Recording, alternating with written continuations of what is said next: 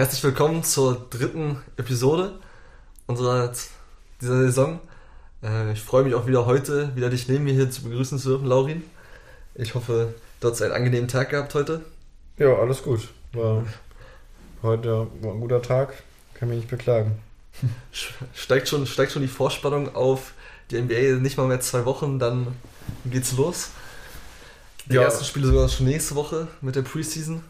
Ja, ich, also ich glaube auch so, gerade wenn man jetzt bei Social Media und so aktiv ist, da, ich meine jetzt ja dann auch schon, auch schon cool, da auch jetzt so ein paar Eindrücke aus den Hallen zu bekommen, dass da wieder richtig Teamtraining ist und ja, fast weitestgehend alle Spieler sich da wieder ähm, bewegen und irgendwie dann auch, ja, also ich habe auf jeden Fall Bock drauf und bin gespannt. Ja.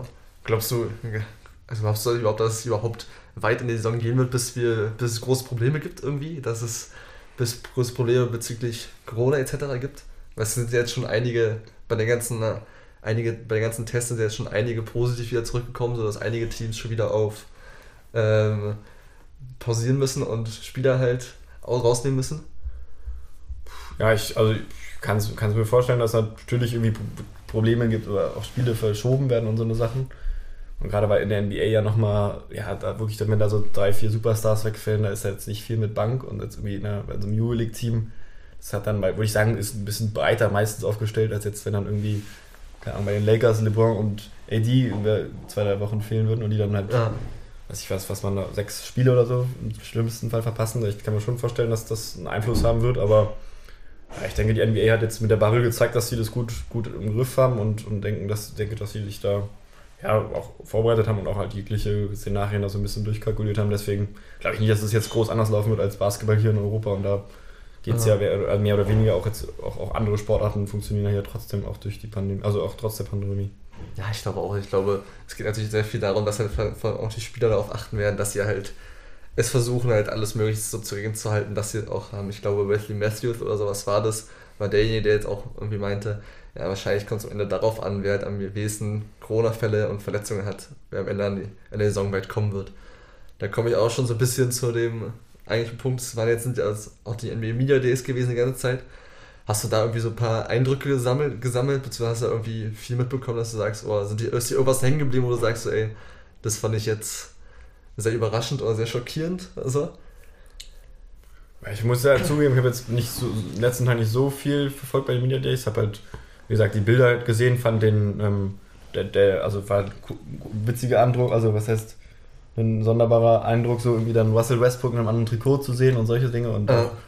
irgendwie John Wall dann im Houston-Trikot habe ich auch, ähm, gab ja so ein kleines Video auch von NBA, glaube ich, gepostet, wie er da wirklich ordentlich am Schützen ist und naja. hin und her sprintet und sagt, er ist in der Form seines Lebens und so Sachen. Also, das ist natürlich, wenn jetzt irgendwelche Stars wie, wie die beiden jetzt so ein Team wechseln, ist natürlich dann nochmal mhm. ja, einfach ungewohnt, auch solche Spieler am anderen Trikot zu sehen. Und ich als Hornets-Fan, Gordon Hayward war jetzt ja auch schon dann wieder bei, bei aktiv und hat auch postet, da gibt es natürlich unter jedem Bild auch noch irgendwie die, also sag ich mal, die, die Häme und sowas, habe ich mir ein bisschen durchgelesen, diese ganzen Leute, die dann meinten, warum, warum hat er überhaupt ein Trikot an, kauft ihm doch lieber einen Anzug, ist doch eh verletzt und solche Sprüche. Die ganzen, ähm, die ganzen, die ganzen Instagram- und Twitter-Trolls sind auch Ja, vor allem, vor allem auch bei Facebook, da sind ja noch so die Generation, die dann da wirklich, also natürlich es Instagram auch Hate, aber Facebook schreiben die Leute im Gefühl nochmal längere Kommentare und sowas. Naja, genau. Nee, aber ja, also das waren so die Dinge, die ich so ein bisschen mitgenommen habe. Ja.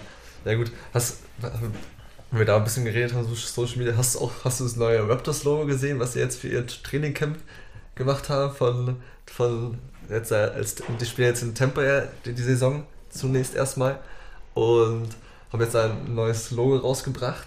Ich weiß, ich denke, dass es offiziell war. Ich weiß nicht, ob es nur so ein Joke war. Ich hoffe, ich habe da jetzt nichts Falsches irgendwie so gesehen so. Aber fand ich doch recht witzig gemacht von ihnen. Ne, habe ich jetzt, wie, wie sieht es denn aus? Also ich habe jetzt. Es ist ja so ein bisschen so mit einem wollt ihr ganz, wo der ganz normale Raptor sozusagen ja, dann ja. genau an der, an, der, an der Palme steht und dann drunter steht Raptors Tampa. So, ist glaube ich auch nur das Logo, was sie jetzt fürs Trainingslager benutzen, aber fand ich auch einen sehr interessanten, ein sehr interessantes Detail. Ja, ja ich gucke es mir gerade an, sieht, sieht auf jeden Fall spannend aus. Ne? ja, ne, cool. Ähm, aber ansonsten will ich dir mal so ein, zwei ähm, Dinge ran, äh, so ranwerfen, die ich so ein bisschen mitbekommen hatte. Ich habe so also zwei Sachen. So einmal die Angelo Russell mitbekommen, der jetzt ja mit bei den Timberwolves ist, getradet wurde und jetzt die jetzt Ricky Rubio verpflichtet haben im, in der Offseason. Und er hat jetzt sozusagen am Anfang behauptet, dass er noch bisher noch nicht mit einem Point Guard wie Ricky Rubio, also mit einem Kaliber eines Point Guards wie Ricky Rubio zusammengespielt hat. Meinst du, da ist irgendwas dran oder ist einfach so Schwachsinn? Ich meine, er hat letzte Saison zwar nicht viel, aber er hat doch irgendwie auch mit Steph Curry zusammengespielt. So. Ist so meinst ja. du, gibt das Sinn von ihm oder? Ich denke, also in dem Fall, solche Varianten hatte ich immer besser als andersrum, als wenn er dann irgendwie also natürlich will für die Teamchemie so ein Spruch natürlich gut. Und ich glaube einfach, dass auch, ja, also ich gibt, es gibt ja viele, viele, also Fans von Ricky Rubio, einfach weil er dieses Spiel halt so eine ganz bestimmte Art irgendwie verstanden hat und einfach mit seinem, gerade seinem Passing-Game dann wirklich nochmal, ja, eine Klasse für sich ist. Natürlich ist er jetzt ein ganz anderer Spielertyp als Steph Curry, der einfach, ja, nochmal in anderen, anderen Sphären einfach unterwegs ist, aber Wahrscheinlich, wahrscheinlich ja. ist Rubio auch eher so wirklich so ein Pass-First-Guard halt. Genau, also ich glaube, also. dass, dass er jetzt nicht, der ist jetzt nicht bekannt für seine Punkte, und, aber der hat einfach, ja, auf der Hinsicht, glaube ich, ist er einer der wahrscheinlich, wahrscheinlich irgendwie Top 5 besten Passer und, und Spielversteher, den es die NBA immer noch gibt. Und ich meine, sonst, wenn er das nicht könnte, wäre er wahrscheinlich auch nicht mehr in der NBA, wenn man ehrlich ist. Also, naja, das, das, das zeichnet ihn halt aus und deswegen ja, hat, hat er einfach, glaube ich, das genutzt, um ihn so ein bisschen zu loben und ja, ich, ich glaube, ich weiß nicht, ob du es mitbekommen hast, dass Kyrie Irving jetzt irgendwie gesagt hat, der das erste Mal einen. Ja, das, Klatsch, das, das, darauf, darauf wollen wir später auch nochmal kommen. Das, ich, ähm, das ist. Aber ja. wir können es natürlich auch jetzt kurz besprechen, ist ja auch egal. Ja, also ich meine, sowas ist natürlich dann nochmal, finde ich, eher problematisch als jetzt, weil ich glaube, natürlich hat er mit Steph Curry zusammengespielt, aber jetzt ähm, nicht, wie gesagt, nicht so, nicht zusammen erlebt wie jetzt Kyrie Irving und ah. LeBron James. Aber findest, also findest du, wenn man bei diesem Thema ist, findest du, dass da dann was dran ist, dass man sagt, okay, ey, Kyrie Irving hat irgendwie recht in dem Moment, weil er sagt, okay, ich habe jetzt das erste Mal jemanden, der genau die gleichen Würfe in der Crunch-Time treffen kann wie ich, irgendwie sowas. Meinst du, da ist was dran oder ist eigentlich nur so ein bisschen, bisschen Schwachsinn gewesen? Also, er hat so mal jemanden, aber er hatte so mal jemanden schon mal. Also ich glaube nicht, dass für alle, die es jetzt nicht mitbekommen, dass, dass die Aussage war, dass Kyrie Irving meinte, er hat jetzt zum ersten Mal ein Teammate, was in der irgendwie Klatsch ist und halt Würfe trifft. Genau. Und für jeden, also ich denke mal, jeder, der unseren Podcast hört, der weiß auch, dass Kyrie Irving bei den Cleveland Cavaliers mit Le LeBron James war und der ja auf jeden Fall in der Diskussion um den besten Spieler aller Zeiten ist und dementsprechend natürlich auch gewisserweise Klatsch. Und ich bin auch der Meinung, dass, ähm, ja, dass man da irgendwie nicht viel, dass, ich meine, also jeder, der LeBron kennt und weiß, dass er irgendwie Aha. Ein alter, also verhältnismäßig älterer Mann, der einen Wein trinkt in der Offseason und dann trotzdem alle besiegt, ähm, dass der genauso, also ich finde sogar, also einen ganz anderen Level unterwegs ist, also nicht als Klatsch, als LeBron James und also als Kevin Durant und Aha ich bin gespannt, wie die beiden da bei Brooklyn funktionieren. Und natürlich ist auch wieder so, du willst deinen Teammate da irgendwie so ein bisschen loben. Und ich glaube auch, dass es so ein bisschen ja, einfach Aufmerksamkeit erzeugt. Ich glaube nicht, dass die sich jetzt da wirklich krass verkracht haben und dann irgendwie. Das ist aber, das, ja. das ist der Punkt, ich finde so, weil es kam jetzt, also dieses Statement gab es ja schon relativ lange und ist jetzt nochmal hochgekommen, da LeBron James jetzt mit Richard Jefferson, Channing Fry da bei diesem anderen Roadtrip-Podcast sozusagen darüber geredet haben wieder. Aber im Endeffekt kam ja erst am Anfang kam ja diese Aussage, hoch zwischen den NBA, während der NBA Finals, beziehungsweise da kam dieser Podcast, also, also er hatte diese Aussage während der NBA Finals getroffen, was ja vom Zeitpunkt her wirklich eigentlich sehr, sehr ungünstig ist, wenn man bedenkt, dass halt LeBron James, wo den er damit natürlich irgendwie einbezogen hat, so auch wenn er seinen Namen nicht gesagt hat, danach gemeint hat, ja, er hat nie über LeBron gesprochen, so, aber er hat ja klar ihn irgendwie damit irgendwie gemeint, so ein bisschen. Und da ist halt, da habe ich mir die Frage gestellt, ist halt, aber ich glaube schon, dass es halt irgendwie für die beiden die Beziehung, ich weiß nicht, diese, ich glaube nicht, dass diese Beziehung so ist, wie sie, wie man vielleicht denkt, dass sie ist. Ich glaube, die sind schon deutlich, ich glaube, so sehr mögen sie sich gar nicht mehr, die beiden. Ja, aber das, ich glaube, man denkt, wenn man die ganzen Zitate und sowas hört, dass sie sich nicht mehr mögen.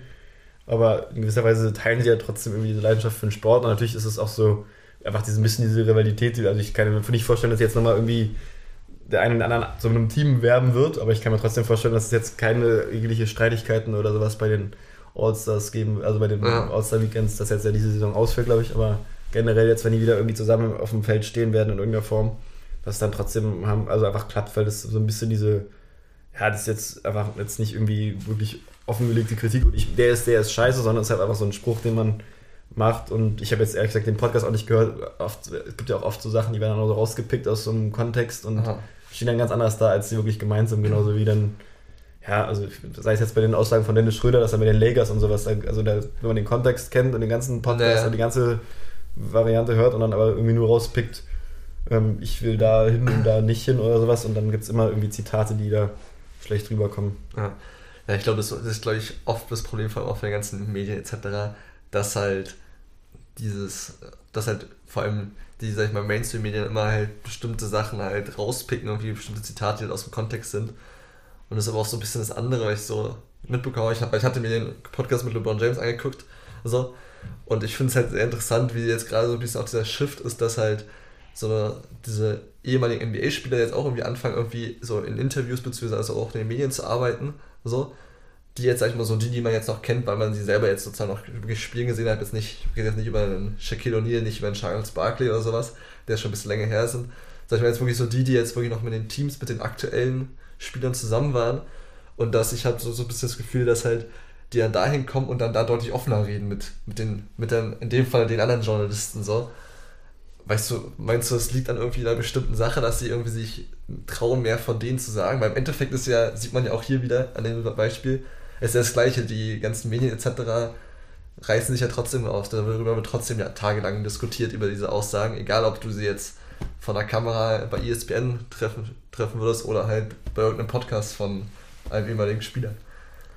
Ja, ich kann mir vorstellen, dass einfach, wenn man so ein bisschen da sitzt wahrscheinlich und dann auch gerade ein Podcast, Podcast ist ja ein anderes Medium, als wenn man jetzt ein Interview vor der Kamera macht, weil es einfach ein bisschen vertrauter, ein bisschen mhm. lockerer aufgebaut ist. Da kann man irgendwie anhaben, was man will, kann aussehen, wie man will und weiß auch nicht, also ich weiß jetzt nicht, inwiefern da was gekürzt wird, aber ja, ich denke, dass es einfach so ein bisschen über die Vertrauensbasis, die Spieler da ins Plaudern kommen und dann, ja, vielleicht jetzt nicht irgendwie, ist einfach was anderes ist, als wenn jetzt irgendwie ein unbekannter Journalist dich anfragt, ob du mal irgendwie jetzt ein 30 Minuten Skype-Interview machen willst, da hast du natürlich nicht so was, als wenn jetzt irgendwie ein ehemaliger Mitspieler dich da irgendwie anfragt und der selber auch irgendwie dir super sympathisch ist, wie es jetzt der Fall war bei den bei den Podcasts, die du angesprochen hast. Deswegen kann ich mir vorstellen, also das würde ich jetzt persönlich auch machen als Spieler, wenn mich, keine Ahnung, wenn jetzt ich jetzt berühmter Basketballer wäre oder sonst wäre und dann würdest, würdest, du, mich, du mich anfragen und, und sagen, jo, ich habe jetzt hier einen Podcast, wir haben ja mal zusammengespielt oder kennen uns gut oder dann fragt mich irgendwie Tageszeitung XZ an oder, oder selbst Fernsehen und sonst was, dann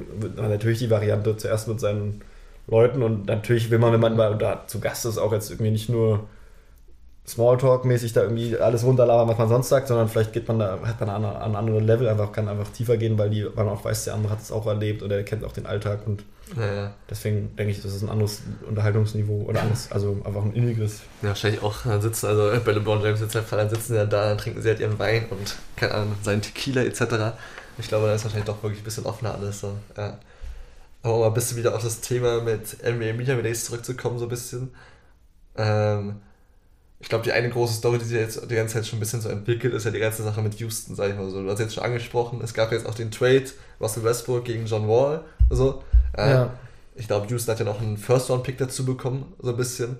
Ähm, ich weiß nicht, ich find, fand der Trade war sehr, ja, sehr so ein Trade, so, ich glaube, am Ende danach haben sich beide die Hände geschüttelt und gesagt, ja, gut Glück euch so, mal sehen, was draus wird. So. Weil im Endeffekt ist ja das meiner Meinung nach jetzt nicht so ein großer Move von beiden Teams. Also ich glaube, beide Teams haben sich weder großartig verbessert noch verschlechtert, oder? Ja, ich denke, also es sind beides halt, wenn sie Point Guards, die mal auf jeden Fall zu den Top 3 der Liga gehört haben, die dann immer so ein bisschen, also beide ihre Schwächen haben. Einer sehr verletzungsanfällig, der andere einfach, ja, ein Spielertyp, der, der einfach einen Wurf braucht, würde ich sagen, als mit Westbrook. Deswegen denke ich, ist es für beide einfach nur so ein Schritt, jetzt irgendwie nochmal neu zu gucken, was könnte, könnte passen. Und jetzt gerade auch für Houston, die ja irgendwie jetzt doch nochmal schauen müssen, wie kann man irgendwie das Beste aus dem Kader jetzt vor allem aus James Harden nochmal, wie kann man dem eine Perspektive bieten oder wie kann man dem zeigen, wir sind doch noch ein Kaliber für einen Titel. Deswegen war das, glaube ich, irgendwie ein Move, der, der irgendwie, ja, jetzt natürlich wild, überraschend kam, aber auch mhm. so ein bisschen, war das ja immer in den Spekulationen, wenn es dann um Trade gab und dann war John Wall ja schon lange auf der irgendwie Gerüchte-Küchte Gerüchte-Küche-Liste und deswegen ist das jetzt einfach nur so quasi so ein 1 zu 1 Tausch mit einem Pick ist. Ja. Natürlich jetzt nicht so, ähm, hätte ja auch irgendwie fünf Teams oder was, drei Teams ja, inkludiert genau. sein können und der, der halbe NBA-Draft, aber so ist halt so ein bisschen, ja, auch also durch das jetzt den Zeitpunkt so ein bisschen, ja, kurz vor den Media Days, glaube ich, war das oder so. Das war einfach, ja, also ich kann das so nicht, also ich habe, wir werden sehen, was da, was da, wie die Spieler passen werden. Ich glaube vor allem, dass halt das Spannendere sein wird, wie jetzt John Wall in Houston irgendwie klarkommt. Dass jetzt vielleicht Westbrook da ähm, jetzt irgendwie dann noch dafür genau. sorgt, dass sie ja, Runde 2 kommen oder sowas, kann auch sein, aber es ist jetzt einfach nicht, äh, die werden jetzt ja nicht um den Titel mitspielen. Ja. Auch wenn sie natürlich im Osten immer bei ihm sich wahrscheinlich ja, krasse Stats sein werden. Was man natürlich auch nicht vergessen darf, natürlich ist Westbrook jetzt natürlich auch wieder mit seinem alten Coach von OKC-Zeiten, Scott Brooks, zusammen. Also ich glaube, der hat sich halt damals mit dem auch, glaube ich, ganz gut verstanden. Also ist auch mal interessant zu sehen, aber ja. Wenn wir jetzt bei Houston bleiben, ich meine, Houston hat jetzt ja auch ihren Kader komplett umgestellt. Sie haben ja jetzt, also mit John Wall einen neuen Point Guard, dann haben sie ja sich wieder zwei wirkliche Bigs geholt mit Christian Wood und Marcus Cousins. Also, ich glaube, es deutet ja in Houston sehr viel darauf hin, dass sie wieder ihren Spielstil ändern werden, beziehungsweise halt wieder von diesem extra, nicht extravagant, sondern von diesem wirklich ganz, ganz speziellen Three, äh, wirklich eigentlich immer Three-Point-Shooting, Three-Point-Shooting hin, wieder zu einem Team gehen, das wahrscheinlich wieder ein bisschen variabler wahrscheinlich spielen wird, oder? Ja, ich kann mir auch vorstellen, dass ähm, gerade auch jetzt mit dem, vor allem mit der Center-Position, dass man da jetzt mit, mit Cousins da wen hat, der wenn er gesund bleibt und wenn er fit ist, wirklich auch ein echt guter Center der Liga sein ja. kann. Das ist ja eine krasse Veränderung, wenn man bedenkt, was vorher für Center bei Houston rumlief in letzter Saison. Ich glaube ich glaub vor allem auch Christian Woods, ich glaube, der fliegt sehr, äh, sehr oft immer unter dem Radar, irgendwie sowas, aber ich glaube, der hat auch in Detroit, vor allem so nach dem Abgang von Andrew Drummond etc., hat der, glaube ich, sehr, sehr viele gute, gute Sachen gezeigt. Also ich glaube, ist auch jemand, der bestimmt eine gute Zukunft haben wird in der NBA. Das ist natürlich interessant zu sehen, ob es jetzt irgendwie in einem vermutlich besseren Team halt auch umsetzen kann. So, aber bin ich mal gespannt. Aber klar, mit Cousins hast du natürlich auch jemanden, ich glaube, der will sich beweisen. So, ja. der will halt zeigen, so, okay, ich hab, hatte jetzt halt zwei, drei Verletzungen, aber ich bin wieder voll da und so. Ja, na, ich glaube, also der Knackpunkt wird sein, ob man jetzt, also ich glaube, die Gerüchte sind ja, dass James Harden will ja unbedingt weg, so wie ich genau, es verstanden halt, habe. Ja. Und das, das, das wird der Knackpunkt sein, ob er, ob er bleibt oder jetzt, ob Houston da noch ein gutes Angebot kriegt und dann halt das wäre dann ja schon ein krasser Neuanfang. Also, was heißt Neuanfang? Wäre jetzt kein Rebuild, aber es wäre trotzdem eine Umstellung, wenn man jetzt den, ja, einen, auf jeden Fall einen der besten drei Spieler der Liga, ja. offensiv zumindest. Meinst, meinst du, weil du jetzt schon ein bisschen mit Hahn angesprochen hast, ist ja, ist, ist ja jetzt auch die letzten Tage ein bisschen rausgekommen, dass er anscheinend ja doch irgendwie auch bei Houston nach einem Trade gefragt hat und meinte so, ja, ich wäre offen dafür, dass ihr mich tradet, am liebsten zu einem Contender. Ich glaube, die 76ers und auch Brooklyn sind ja so die beiden Teams, die so ein bisschen für ihn raussprechen und sagen so, ja, zu den beiden würde er am liebsten gehen, glaube ich. Ähm, das ist aber die Frage, so, was meinst du, woher kommt, woher kommt diese Unzufriedenheit mit den Rockets? Weil eigentlich, so wie ich es ein bisschen aufgefasst habe, ist ja eigentlich so in den letzten Jahren, sie sind zwar einen speziellen Weg gegangen, aber sie haben ja eigentlich immer Harden, ist eigentlich alles wirklich auf ihn zurechtgeschnitten, damit halt er noch besser spielen kann, damit noch er halt mehr, wirklich halt noch mehr Optionen etc. hat. Meinst du, da gibt es noch ein bisschen andere Sachen im Hintergrund? Oder? Ja, was ich einmal, also was ich gelesen habe, ist, dass der General Manager, also der Chef quasi der mhm. Houston Rockets, dass der irgendwie einfach durch Aussagen und so ein bisschen durch Verhalten so ein bisschen unter diese, ja, unter dem Aspekt des Rassismus dann negativ aufgefallen ist. Ja. Und dass das dann für James Harden auch ein Grund war, warum er sich in Houston jetzt nicht mehr so wohlfühlt und was ja auch, also Vollverständlich, ja, natürlich dann auch natürlich verständlich, ja. Also, ja. Ich, ich, hatte jetzt irgendwas gelesen, oder ich Motto, dass irgendjemand aus dem Kreis von Hammer gesagt hat, Houston sind so die Knicks des Südens. Meinst du, da ist irgendwas dran? Also, ich glaube, sich jetzt mit den New Yorks nichts zu vergleichen, ist ja doch was sehr, sehr Starkes, weil die Knicks ja noch in den letzten Jahren sich nicht wirklich mit Ruhm betröpfelt haben. So. Ja. Glaubst du, das ergibt Sinn oder ist es ein bisschen sehr über. Ich finde, nein, ehrlich gesagt, von der, auch wenn jetzt für den großen Wurf nicht gereicht hat, bin ich schon eigentlich positiv überrascht, dass Houston in den letzten Jahren wirklich immer oben mitgespielt hat und da irgendwie auch Konkurrenz geboten hat im Westen. Und ich meine, wenn jetzt Houston nicht, wenn es jetzt in der Form nicht existiert hätte, dann wäre der Westen auch, wenn man natürlich auch stark, aber ja, auch Houston, Houston, was immer irgendwie dann ja, eine krasse Serie raushalten konnte, irgendwie ein Team besiegen konnte, mhm. war, wie gesagt, auch wie gesagt, für mich ein Zeichen, dass einfach der Westen gut besetzt ist und deshalb würde ich das jetzt nicht unterschreiben, weil die ja, Dicks einfach, also aktuell tabellarisch auf jeden Fall im Niemandsland rumdümpeln. Ja und einfach auch kein, keine Spieler dieses Kaliber, das jetzt irgendwie jemals ha ha halten konnten. Also jetzt früher natürlich zu, zu, zu alten Zeiten, aber jetzt nicht mehr seitdem ich mich irgendwie für die NBA groß interessiere, da war es dann eher. Naja, ich glaube, die Resterampe irgendwie. Ja, die, ist, seit langem durch die Resterampe. Ich glaube, mit Comet und Anthony damals waren sie noch, hatten sie noch ein, zwei Mal gute, gute Saisons gehabt, so vor allem in der Zeit, wo auch eine Born beim Heat war. Aber das ist jetzt auch schon ein paar Jährchen her, also in den letzten Jahren, ja. Ich glaube aber an dem Punkt ging es wahrscheinlich auch ein bisschen vor allem eher ein bisschen nicht darum, um das Spielermaterial, sondern wahrscheinlich eher so um die Organisation etc., also um das drumherum, sage ich mal so, um, den, um, um das, das Spiel drumherum so. Ich weiß nicht, ich glaube, da ist wahrscheinlich auch ein bisschen überstürzt und anscheinend das sieht so aus, als ob James Harden wirklich sehr, sehr stark das Tuch und Zeit zerschnitten ist, dass, sie da, dass er halt da ist. Meinst du jetzt für Houston halt auch die einzige Option, damit sie halt vielleicht erfolgreich sind nächste Saison, dass sie sagen, jo, oder vielleicht nicht nur nächste, sondern auch in, in Zukunft, dass sie sagen, ja, wir tra traden haben jetzt wirklich? Oder meinst du, sie können noch mal eine Saison mit ihm versuchen?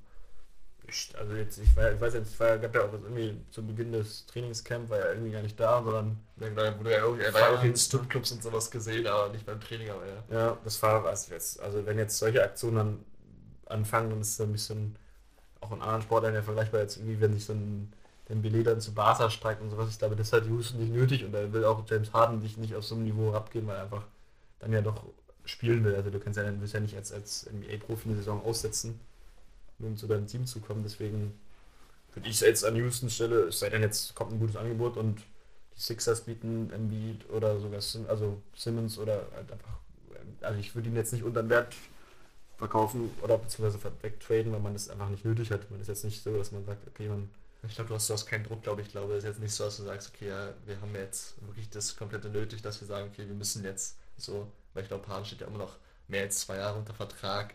Also, gerade dann wahrscheinlich erst in der nächsten Offseason, ja. dass sie vielleicht ein bisschen mehr Druck hätten, aber ja. ja ich glaube, er hat ja abgelehnt den, den teuersten Vertrag überhaupt mit 50 Millionen ja. jährlich. Und das war da ging dann so die Spekulation los, dass, und dann, dann hat sich so weiter über die zwei, drei Wochen jetzt was ja das gebauscht. Und natürlich kannst du sagen, man muss jetzt irgendwie probieren, den zu traden, aber dadurch ist jetzt anders ist es irgendwie als beim, beim Fußball, also wo man dann die Transferphase dann und dann schließt, kann man jetzt erstmal den Saisonstart auf jeden Fall problemlos abwarten und Aha. gucken, dass man da irgendwie guckt, wie, wie er sich macht, wie er mit John Wall zusammenspielt und dann halt eine Entscheidung treffen. Ja. Was meinst du, was wäre das beste Team, wo er hinpassen würde? Also wo passt er am besten rein oder wo hätte er vielleicht am meisten Erfolg? Ich denke, also ich finde ich fänd ihn spannend bei den Sixers, muss ich sagen, weil die, mhm. wie gesagt, einfach ein Team sind, was mit, mit einer weiteren Ergänzung, also ich finde jetzt mit, mit Harris natürlich, Tobias Harris, ein Spieler für, für so, der natürlich ein guter Spieler ist, aber für das Geld dann irgendwie zu holen und, und war jetzt nicht, bisher hat es sich nicht ausgezahlt, kann man ganz ehrlich ja. sagen. Wenn du ähm, so viel Geld verdienst, dann nur so durchschnittlich performst. Deswegen wäre natürlich dann James Harden spannend. Und ja, bei Brooklyn fände ich es einfach nur ein bisschen pervers. Also es wäre dann wie so ein bisschen, wir sammeln hier alle zusammen und haben dann hier wirklich drei exzellente Topspieler und dann wäre es auch so ein bisschen, ja, also dann schade für die, für die anderen, die ja wirklich ja Brooklyn auch zu dem gemacht haben, was sie sind. Da müsste ja ein Kessler ja. Word, glaube ich, oder sowas. Ja, genau, Kessler, Spencer Dinwiddie, etc. Ja, die, die Allen, das sind ja auch, das sind halt Leute, die auf jeden Fall eher für Brooklyn stehen, als wenn man jetzt drei, drei Stars dahinsetzt und sagt, jetzt ja. die den Titel. Also ich würde es, wenn ich jetzt Brooklyn-Fan wäre, natürlich geil finden und sowas, aber es, man kann ja sehen, sieht ja anhand von Golden State, wie schnell dann sowas auch zu Ende sein kann. Ja. Das ist jetzt, ähm, wahrscheinlich fände ich ihn bei den Sixers spannender und besser. Hm. Ich glaube wahrscheinlich auch bei den Sixers, glaube da ich, kommt vielleicht mit dem GM Daryl Morey ganz gut zurecht. Ne? Also, glaube ich, wäre ganz interessant da zu sehen, ja, auf jeden Fall. Ich weiß nicht, ich sehe auch ehrlich gesagt auch nicht viele andere Teams, die jetzt zumindest in dieser Saison da einen Move machen können. So, weil ich glaube nicht, dass wie du meinst, Lebensmittel nicht unter, unter, unter Wert verkaufen etc. Da braucht man auf jeden Fall, glaube ich, genug Assets, um halt rauszuholen. Mindestens einen, wahrscheinlich mindestens einen jungen Star, beziehungsweise wirklich jungen, guten Spieler. Ich glaube, ich sehe da kein Team, was halt jetzt gerade es nötig hat, dann dafür ihn zu traden. Vor allem mit der Hinsicht darauf, dass du sagst, okay, wir sind uns nicht sicher, ob wir überhaupt ein Championship-Fenster haben und dann nur zwei Jahre ist halt dann auch wahrscheinlich zu wenig. Ja, ich, ich denke auch, dass weiß nicht, hat er, ob er eine Klausel hat, wo er entscheiden kann, ob er zustimmt, weiß ich gar nicht. Ich glaube, ich glaube, im Film noch ein drittes Jahr hätte er, glaube ich, noch eine, hätte er, glaube ich, noch eine, Option, eine No-Trade-Klausel, glaube ich, hat er nicht. Okay. Also ist er, glaube ich, heutzutage auch nicht mehr so oft, nicht mehr, ja. nicht mehr so, so viel. Nee. Ähm, ansonsten will ich heute mal eine neue Rubrik reinbringen bei uns. Ja? Ähm, ja. Und zwar wie so ein bisschen per entweder oder Frage überlegt. Ja, also ich würde die Rubrik einfach ganz einfach East or West nennen, ja, wo du dich einfach immer zwischen zwei Sachen entscheiden kannst. Und die erste Frage, die ich halt gleich habe, ist halt, manchmal von dir vorhin schon so, es gibt ja jetzt diese neuen, neue, neuen City Editions der Jerseys, also. Ja. ja. Und meiner Meinung nach die zwei besten, sag ich mal so, abgesehen von den Charlotte Hornets, ähm, so ist das Brooklyn und das Memphis Jersey. Also würde ich sagen, entweder Brooklyn oder Memphis Jersey. Welches ist besser in deinen Augen?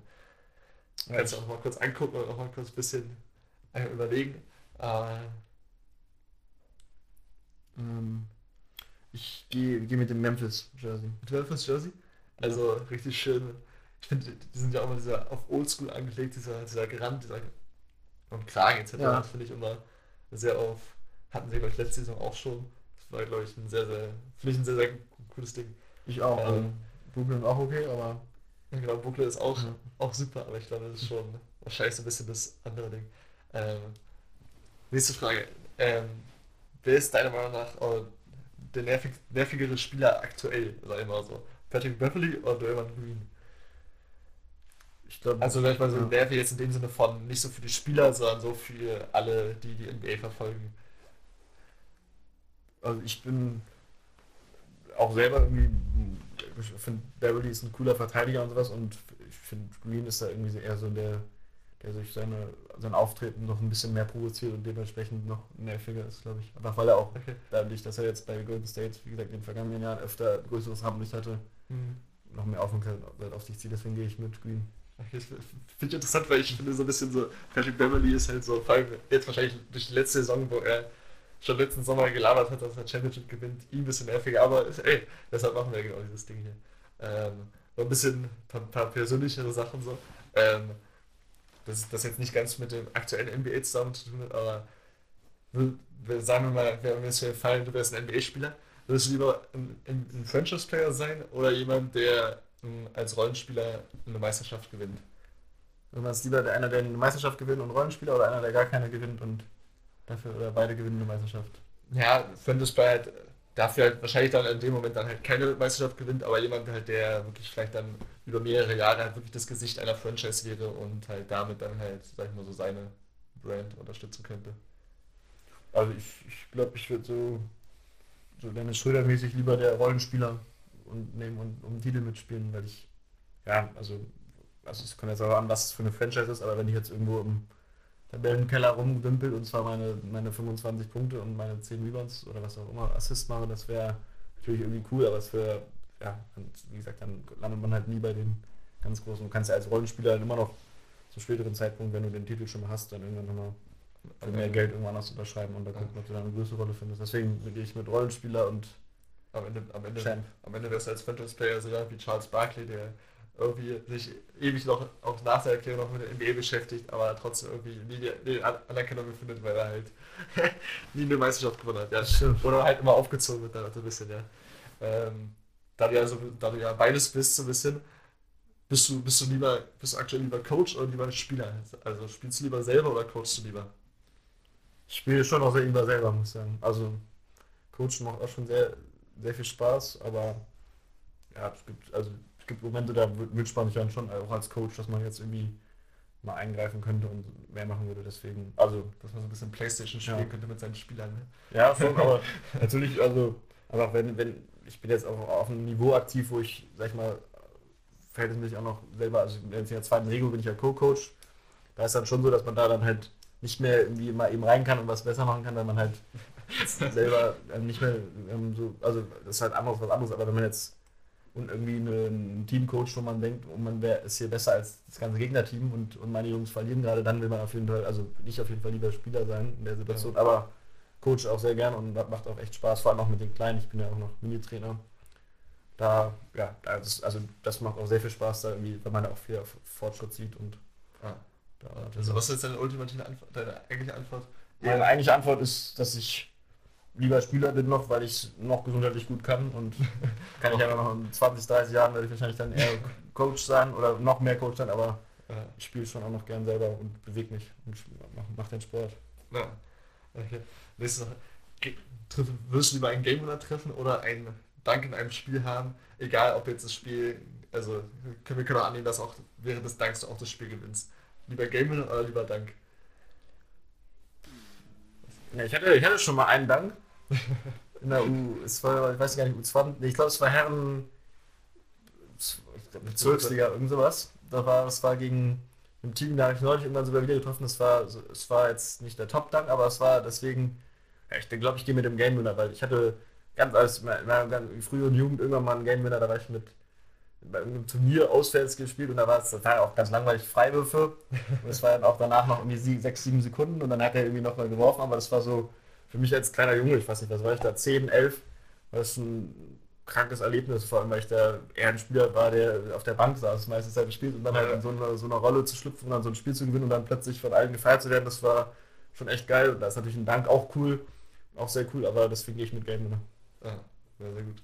Ähm, weil wir ein bisschen bei, bei den ganzen Fancy-Sachen waren. Eher, von, eher Fundamentals oder eher so Fancy Layups? Also Fundamentals meine ich jetzt wirklich so, wirklich Fußarbeit etc. Halt so und Fancies meine ich halt dann so ein paar mehr, sag ich mal, so Skills, irgendwie so Jelly Layups etc. Also ein bisschen akrobatische Sachen. Da ist beides schwer, weil ich eher jetzt nicht der Typ bin, der die beste, sauberste Technik hat beim Layup oder beim Wurf oder sonst so Ding. Und aber auch jetzt keiner bin, der wo man denkt, wow, wie macht er das mit seinem Körper, sondern eher so, was ist das denn für ein Scheiß? Und der geht rein. Deswegen gehe ich wahrscheinlich, ähm, also als, auch als, aus Trainersicht mit den Fundamentals, weil ich meine, das einfach lieber sieht, wenn, wenn Leute sowas können, anstatt dann wilde Sachen. Ja. Wenn, wenn wir jetzt beim Coach sind, bleiben wir mal als Co wenn du als Coach bist, jetzt hast du lieber einen Spieler haben, der wirklich so richtig viele Stats macht, dass er wirklich den Statistikbogen wirklich komplett füllt, oder jemand sozusagen, der wirklich nur auf Teamplay ist, der vielleicht immer den zweiten Assist sozusagen, zweiten Pass vorm Assist oder alles mögliche davor halt, sag ich mal so, gibt. Ich bin auf jeden Fall, ein, also ich brauche keinen, der da krasse Stats macht. Ich bin eher ein, ein Typ, der ja, Ende nicht, also der nicht, überhaupt nicht weiß, welcher Spieler von mir wie viel gepunktet hat und trotzdem sagen kann, den fand ich am besten, weil man halt den, die Defense beurteilt oder alles das Gesamtpaket. Deswegen bin ich lieber ein Spieler, der mein Team besser macht und dann am Ende aber nicht auf dem Bogen zu finden ja. ist. Was, ist. was ist wichtiger, Wurf oder Athletik? Jetzt als Trainer, was man da erfahrt. Als Trainer oder, oder sag ich mal so, was wird dir als Spieler auch wichtig, kannst du einfach von beiden Seiten gerne sagen. Also, als Spieler, ich habe nur einen Wurf, deswegen bin ich der Wurf. ähm, ist, also ich denke, wenn man, wenn man nur athletisch ist und gar keinen Wurf hat, ist es irgendwie schwieriger, seinen Spot zu finden. Und ich, ich persönlich habe lieber einen Wurf und bin nicht athletisch, aber es gibt solche Leute und solche Leute. Natürlich gibt es auch welche, die können richtig hoch springen, irgendwie so, jetzt weiß nicht, ob unsere Hörerinnen äh, wahrscheinlich, äh, also zum Beispiel Sydney ist super athletischer Typ, aber hat jetzt als Basketballer ähm, auch nicht, auch nicht ähm, richtig weit gebracht, weiß nicht woran, also ich kann natürlich auch schon, sehe schon Sydney, irgendwann hörst du dieses das Ding und dann kommt hey, ich finde echt cool. So, was erzählst du? Ja. aber ich will jetzt, also er hat jetzt wahrscheinlich nicht den krankesten Wurf und wenn man beides hat, kann man ein guter Spieler werden. Deswegen, also ich persönlich habe eher den Wurf, andere haben eher die Athletik. Aber ich als Trainer würde ich mir, ja, also ich finde einen Wurf, wenn du einen verlässlichen Wurf hast, ist es gerade auch in der Jugend natürlich pornös, wenn du dann ein 20-Team hast, was irgendwie 30, 40 Prozent Dreier trifft, gewinnst du eigentlich fast alle Spiele. Das ist ja. ein Wurf. Ja. Bist du, bist du Fan eher von der, sag ich mal so, neuen Ära oder alten Ära der NBA? Ja, dadurch, dass ich früher relativ als Basketballspieler relativ spät erst so ein bisschen mit dieser NBA, ja, mit dem NBA-Interesse angefangen habe, bin ich, würde ich sagen, ich finde die, ja, dadurch, dass ich jetzt auch viel mehr weiß, die neue NBA halt spannender, wenn man mehr drumherum kennt. Und natürlich kennt man irgendwie von früher Spieler, Videos, sonst was, aber ich war jetzt nie einer, der dann mit als Kleinkind schon durch irgendwelche alten Finals reingezogen hat, sondern habe halt erstmal hier mein Ding gemacht und habe dann so dieses NBA-Interesse erst so ein bisschen später entwickelt. Deswegen neue NBA. Okay. Jetzt letzte, letzte Frage. Ähm, welcher Spieler war, war cooler? Maxi Bogues oder Spud Webb? Äh, also ich, beide, beides, ja, beides ja wirklich sehr, sehr, also für alle, die sie nicht kennen, beides ja wirklich sehr kleine Spieler. Spud Webb 1,70 glaube ich, hat dann 1986 ja. den Dunk Contest gewonnen. Und Maxi ja. Bogues ja wirklich, glaube der kleinste NBA-Spieler der Zeit mit 1,60. Also ja. ein bisschen für, die, für den Kontext. Haben beide in den 80er Jahren gespielt. Ja, ich, also den Dank das fand ich krass, auch dass er so, dass er so ein, trotzdem so athletisch war und danken konnte und all so ein Ding. Aber ich habe auch bei NBA 2K und sowas schon, ja, ich habe mich immer gefragt, was kann Maxi Burg überhaupt, weil ich nur mal in 2K gespielt habe. Und da wurde er, war, war wahrscheinlich fast auch schlecht animiert, hat er jedes Mal den Ball verloren, trotzdem, obwohl er so klein ist, wurde er gestealt ja. und hat, er konnte, er konnte gut passen, hat das Spiel verstanden und sowas alles, aber war jetzt auch nicht der krankeste Shooter, zumindest bei meinem 2K-Spiel nicht, deswegen gehe ich mit, auch wenn er natürlich kein Hornets also an der Hornets Bezug hat, gehe ich mit Spot Web. Ja, sehr interessant. Ich hätte, ich hätte jetzt wirklich gedacht, dass du in dem Moment wirklich mit Maxi Boxis ja, des, Legende beim Hornets, wegen des Hornets Bezugs, aber ist, glaube ich, ja, ich weiß nicht, also Maxi Box glaube ich auch relativ lange, ich glaube 2001 hat er sogar gespielt, bei den Toronto Raptors dann am Ende. Aber ja, beides, glaube ich, sehr, sehr atzige Spieler. Ich glaube, ich weiß nicht, ob man die beide noch mal so in der Art und Weise nochmal so in der NBA sieht. Also Ich denke, die auch einfach, die ja. sind zu alt mittlerweile. Die kommen ja, das glaube ich auch, dass die beiden zu alt sind. Ich mag spielen, ja. Ich meine so ein bisschen die beiden Spielertypen. Ja, ich glaube, ich glaube, es gibt obwohl, ja. bei Kuno Campazzo jetzt auch ein Ja. sehr kleiner Spieler, kleiner gehabt. Man, man wird sehen. Ja. ja. Dann würde ich sagen, bedanken wir uns, weil ich sehe jetzt gerade mein Handy auch nur 1%. Nicht, dass erzählt, dass alles gelöscht ist. Ja, das wäre das wär jetzt sehr ärgerlich. Ne? Ja, und wünschen euch eine tolle Woche und sprechen uns nächste Woche. Willst du noch dein letztes Schlusswort sagen? Nee, holt euch keine letzten Worte. Ich würde sagen, wir freuen uns alle auf die nächsten Wochen und dann hoffen wir, uns, hoffen wir mal, dass die NBA gut beginnen kann. Ciao!